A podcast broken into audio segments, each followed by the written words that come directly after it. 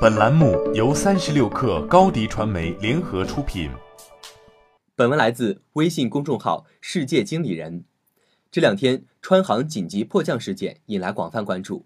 简单来说，川航三 U 八六三三在飞行中遇到险情，机长刘传健凭着过硬素养，让飞机平安着陆，所有乘客平安落地。感动背后是一次真实的生死经历。有人说，机长将可能出现的一次空中灾难变成了燃情的英雄片。那么，从管理角度，如何看待这次事件呢？我们可以来谈谈领导力。领导力的实质是影响力。如何获得影响力呢？有人总结了三个方面，分别是组织授权的职务能力、专业领域的专家能力、个人的人格魅力。相比之下，专业领域的专家能力则成为领导力的基础。很多时候，因为你是专家，即便你没有管理职位，大家也会听你的建议。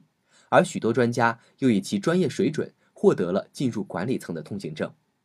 回头看一个小白的成长之路，只有职业技能或者说专业素养上升到一定高度，他们才能成为我们赖以生存的生活本领、价值交换的基础、社会身份得以被社交识别的工具。当然，还有可能职业技能就是爱好。那么，它还承载了你的兴趣和快乐，所以追求卓越的职业技能和专业素养，就是为生存生活打下良好基础。在职业发展上，他们既可以帮你获得影响力，又可以帮你走入管理层，拓展更大层面的领导力，对职业发展来说非常重要。我们往往会看到业务精英被提拔为销售经理、总监、销售副总裁等等，强大的业务能力就是一张名片。让我们在职场里有更加清晰的标签，以区别于他人。比如微信的张小龙，硕士毕业之后从事软件开发工作，在成为微信支付之前，他已经是一名非常出色的产品经理。出色的专业能力让张小龙在业内获得了很大的影响力。有人甚至这样描述：在一九九七年，只要你站在黄庄路口大喊一声“我是张小龙”，一定会有一大群人围上来让你签名。如今，作为腾讯高级执行副总裁的张小龙，管理着微信事业群。这一切的基础都是张小龙非同一般的产品能力，这是他的核心职业技能，也帮他们做管理。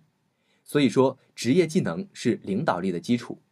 无论是萨利还是刘传健，或者刘丹丹、张小龙，帮他们敲开管理大门的，都是他们强大的职业技能。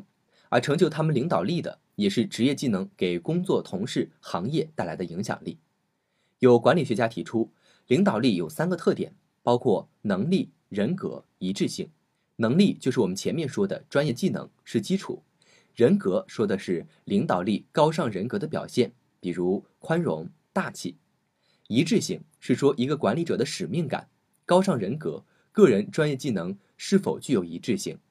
研究表明，责任感越强的领导者，一致性越高，而一致性越高，这个人的领导力就越强。由此可见，成就领导力的核心是责任感，但责任感却往往是最被低估的领导力。很多人低估责任感的价值，认为能力强的人领导水平自然高，这可未必。当这个人缺乏责任感做精神后盾时，他可能成为一个领域的专家，但不会是一个优秀的领导者。下载三十六课 APP，一网打尽商业大事件与科技新鲜事儿，轻松获取新鲜谈资。快来下载吧！微信关注松子收音机，收听更多名人大咖的专业解读。